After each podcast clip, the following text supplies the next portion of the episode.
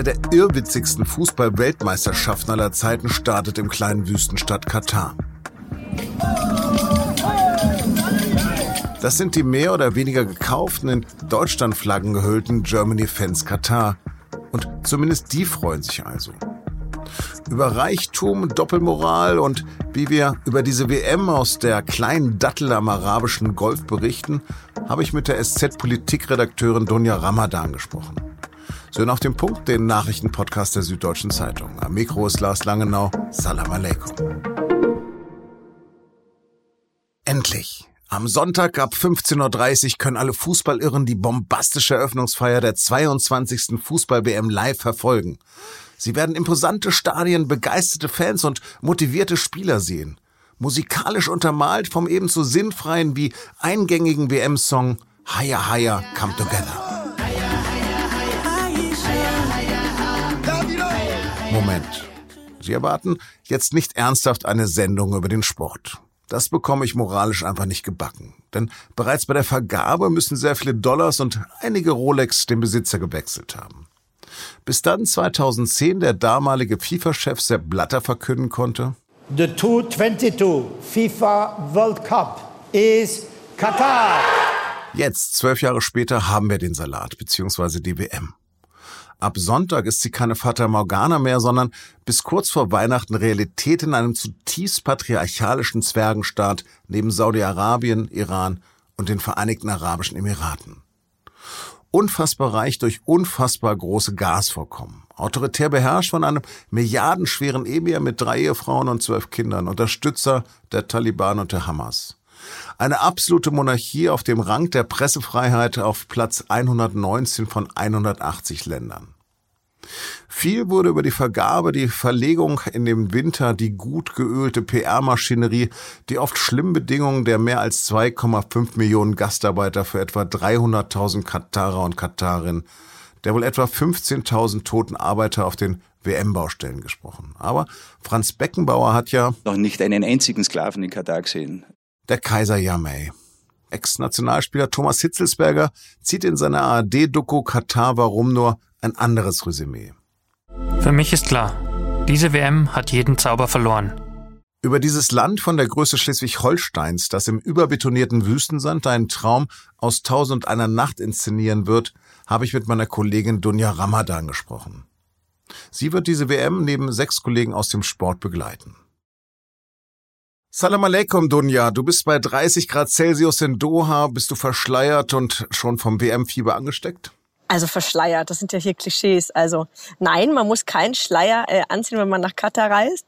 Ich habe auch keinen auf, äh, das äh, dazu. Aber ähm, ja, also ich bin ja jetzt, ich kann mich jetzt nicht so sehr für den Fußball begeistern, aber ich finde es schon schön, wenn Menschen zusammenkommen, wenn sie, äh, ne, das ist eine sehr ausgelassene Stimmung hier, also gerade abends.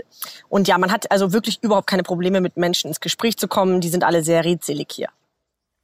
Wie wirst denn du und wie werden wir von der WM berichten? Also meine Aufgabe ist vor allem die politische und gesellschaftliche Seite des Fußballs zu beleuchten. Also praktisch schaue ich mir an, wie die katarische Gesellschaft auf dieses historische Ereignis, also nehmen das sehr viele hier wahr, wie sie darauf reagiert, wie sie es erlebt. Also einer meiner Protagonisten sagte, der jetzt kein Katari ist, er sagte, dass die WM hier schon so eine Art Revolution ist. Also das ganze Land hat zwölf Jahre lang darauf hingearbeitet ähm, und jetzt ist es halt da. Ne? Dieses Event ist da und äh, viele sprechen von einem ganz anderen Lebensgefühl, von einer ähm, ganz anderen Kultur. Die Menschen sind auf einmal auf den Straßen unterwegs, äh, kommen mit den Autos nirgendwo durch, die Corniche ist gesperrt. Also die Menschen müssen praktisch das Auto einfach mal stehen lassen, mit der U-Bahn fahren, mit dem Bus fahren, alles äh, auch neu gebaut für die WM. Und das führt zu einem ganz anderen öffentlichen Leben, das hier viele sehr positiv wahrnehmen. Siehst du denn auch Fans und ähm, wie viele sind wohl angereist? Also es ist schwierig zu sagen, jetzt mit Zahlen zu belegen. Also mein Eindruck ist, dass äh, es gerade noch sehr viele aus der aus der Region, also sehr viele arabischstämmige Menschen, äh, auch tatsächlich äh, aus Nationen, die nicht dabei sind, wie zum Beispiel aus Algerien oder aus Ägypten. Also es das heißt hier, dass 35.000 Fans aus Deutschland kommen werden. In meinem Flug habe ich jetzt ehrlich gesagt nur ein paar gesehen, aber es ist ja auch noch ein bisschen hin. Von daher ist es gerade schwer zu sagen. Wie werden diese Fans vor Ort wohl die WM erleben können? Also vor allen Dingen als Frau oder als Homosexueller?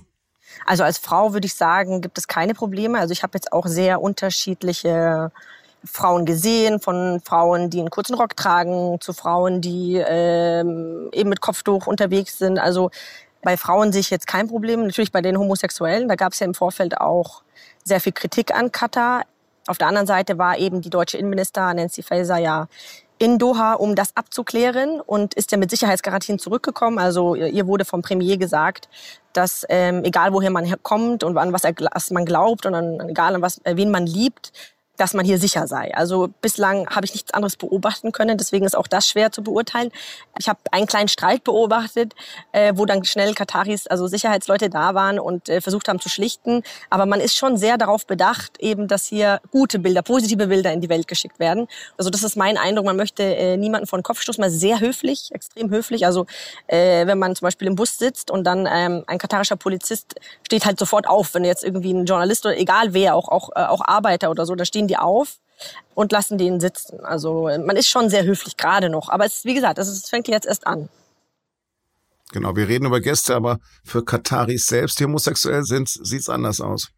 Ähm, ja, also es gibt äh, einen vor allem, der im Ausland ist, der ähm, in der Szene sehr bekannt ist, der sagt, er kann nicht zurückkehren, weil er eben Katar kritisiert und ähm, weil er sich geoutet hat. Also ja, das äh, gibt's auf jeden Fall. Wie sieht es denn mit Alkohol aus bei dir? Wirst du ein Bierchen trinken können? Also ich trinke tatsächlich keinen Alkohol, aber ähm, ich habe jetzt gerade, äh, ich sitze mit äh, meinen Sportkollegen in so einem Medienraum und die haben jetzt gerade viel zu tun, weil ich gehört habe, dass ähm, ja das Bier jetzt doch rund ums Stadion verboten wird. Also Alkohol ist hier sehr teuer und man kommt nicht leicht dran. Das äh, stimmt schon. Also man braucht als Ausländer so eine Art Berechtigungsschein, um an Alkohol zu kommen. Ähm, also es bleibt zu beobachten, wie diese Feierlaune, die man im Westen natürlich auch durch den Alkohol definiert, zustande kommen wird. Eine kurze Frage mit der Bitte um eine kurze Einschätzung. Warum macht Katar das? Katar ist ein sehr kleines Land. Katar ist äh, wie eine kleine Dattel, die in den arabischen Golf ragt. Und es ist von sehr mächtigen Ländern, wie zum Beispiel Saudi-Arabien und gegenüber Iran umgeben. Katar möchte bekannt werden durch Sport, durch Kunst und so eben seine Existenz sichern. Wir beziehen ja gerne Gas aus Katar, aber jetzt bei der WM, da überwiegt zumindest in Deutschland die Skepsis, ja Ablehnung oder Verachtung. Sind das doppelte Standards oder Doppelmoral? Also ich finde, ist nie schlecht, wenn Kritik an Staaten geäußert wird, weil nur so können sich Staaten verbessern. Aber ich finde, dass jetzt gerade auch im Vergleich zum Beispiel mit Russland und China, auch in, in der deutschen Berichterstattung, dass da äh, so langsam die Verhältnismäßigkeit fehlt. Wie gesagt, Arbeiterrechte, äh, Homosexualität, ähm, das sind natürlich Themen, die ähm, Katar weiter beschäftigen muss aber ich finde es teilweise unverhältnismäßig und ich finde ja, ähm, also wenn wir von diesen Staaten Öl und Gas kaufen, wenn wir äh, damit okay sind, dass die ganze Fußballclubs aufkaufen, europäische, auf der anderen Seite aber sagen, wir haben damit nichts zu tun und ja, also wir haben damit überhaupt nichts zu tun, wir wollen damit auch nichts zu tun haben, dann ist es halt nicht so einfach. Und auch wir in Europa achten nicht immer die Rechte von Arbeitsmigranten. Ähm, also von daher sehe ich da schon gewisse westliche Doppelstandards. Lass uns doch mal über Nachhaltigkeit reden. So viele Kataris gibt es ja gar nicht. Was passiert also mit den Stadien nach der WM? Also zwei bis drei, also die Zahlen variieren manchmal, äh, werden wieder abgebaut. Und zum Beispiel aus einem weiß ich jetzt, dass zum Beispiel ein Community Center, was auch immer das sein soll, entstehen wird. Auch zum Beispiel ein Einkaufszentrum. Sie sagen, Sie haben Pläne für, für ein danach. Ob diese auch genutzt werden, ist eine andere Sache. Das kann man jetzt schwer einschätzen. Aber ähm, hier selbst ist dieses Nachhaltigkeitsthema nicht so ähm, präsent wie jetzt bei uns. Das Land hatte Reformen versprochen. Wie steht es denn darum? Und werden sie nach der WM wohl Bestand haben? Also es ist tatsächlich viel passiert. Es hakt vor allem noch an der Umsetzung der Arbeitsrechtsreformen. Zum Beispiel werden Löhne immer noch zu spät ausgezahlt oder Schlichtungsprozesse dauern noch ähm, zu lange oft. Ähm, aber ähm, man muss auch sagen, dass Katar im Vergleich zu anderen Ländern auf der arabischen Halbinsel ähm, eine Vorreiter Vorreiterrolle einnimmt. Ähm, und ich glaube nicht, dass es nach dem Wandel, ich glaube, es könnte sein, dass es nach dem Wandel nicht in diesem Tempo weitergeht, aber ich glaube nicht, dass sie rückgängig gemacht werden. Das glaube ich nicht. Ich glaube, Katar äh, denkt zu strategisch und ist zu sehr auf ein gutes Image bedacht, um ähm, ja, so etwas rückgängig zu machen. Das macht für mich keinen Sinn. Dunja, herzlichen Dank. Gerne. Viele Grüße und ein bisschen Sonne schicke ich euch. Letztendlich trägt die FIFA die Schuld an dem Dilemma, oder? Wie Hitzelsberger sagt, diese WM hätte nie nach Katar vergeben werden dürfen.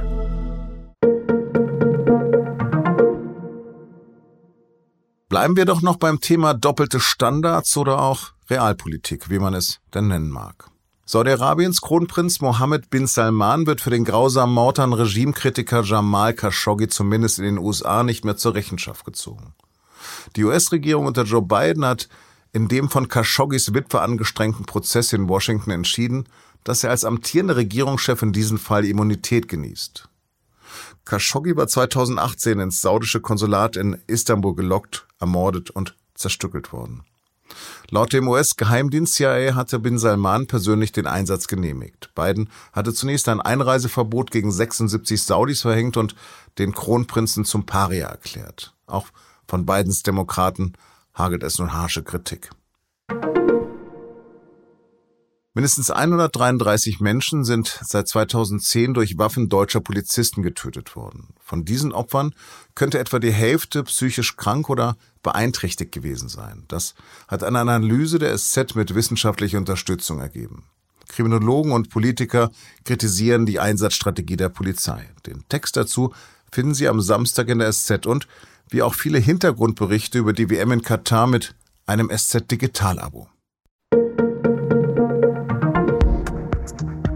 In der SZ am Wochenende finden Sie ab Samstag mit Liebe und Leben oder Wohnen und Genießen völlig neue Inhalte und Rubriken. Und bei Unterwegs wird der bislang donnerstags erscheinende Reiseteil um Themen rund um die Mobilität ergänzt, also vom E-Auto bis zum Wanderschuh. Und samstags erscheint jetzt auch immer eine längere Wochenendausgabe von Auf den Punkt. Da schauen wir zurück auf das, was diese Woche wichtig war und nach vorn, was wichtig wird. Und nehmen uns dabei mehr Zeit für Gespräche mit interessanten Personen. Den Auftakt macht Luisa Neubauer von Fridays for Future über die Klimakonferenz in Sharm el-Sheikh. Hören Sie doch mal rein. Redaktionsschluss der heutigen Sendung war Freitag 16 Uhr. Produziert hat die Sendung Jakob Arno. Bleiben Sie uns gewogen. Aleikum Salam.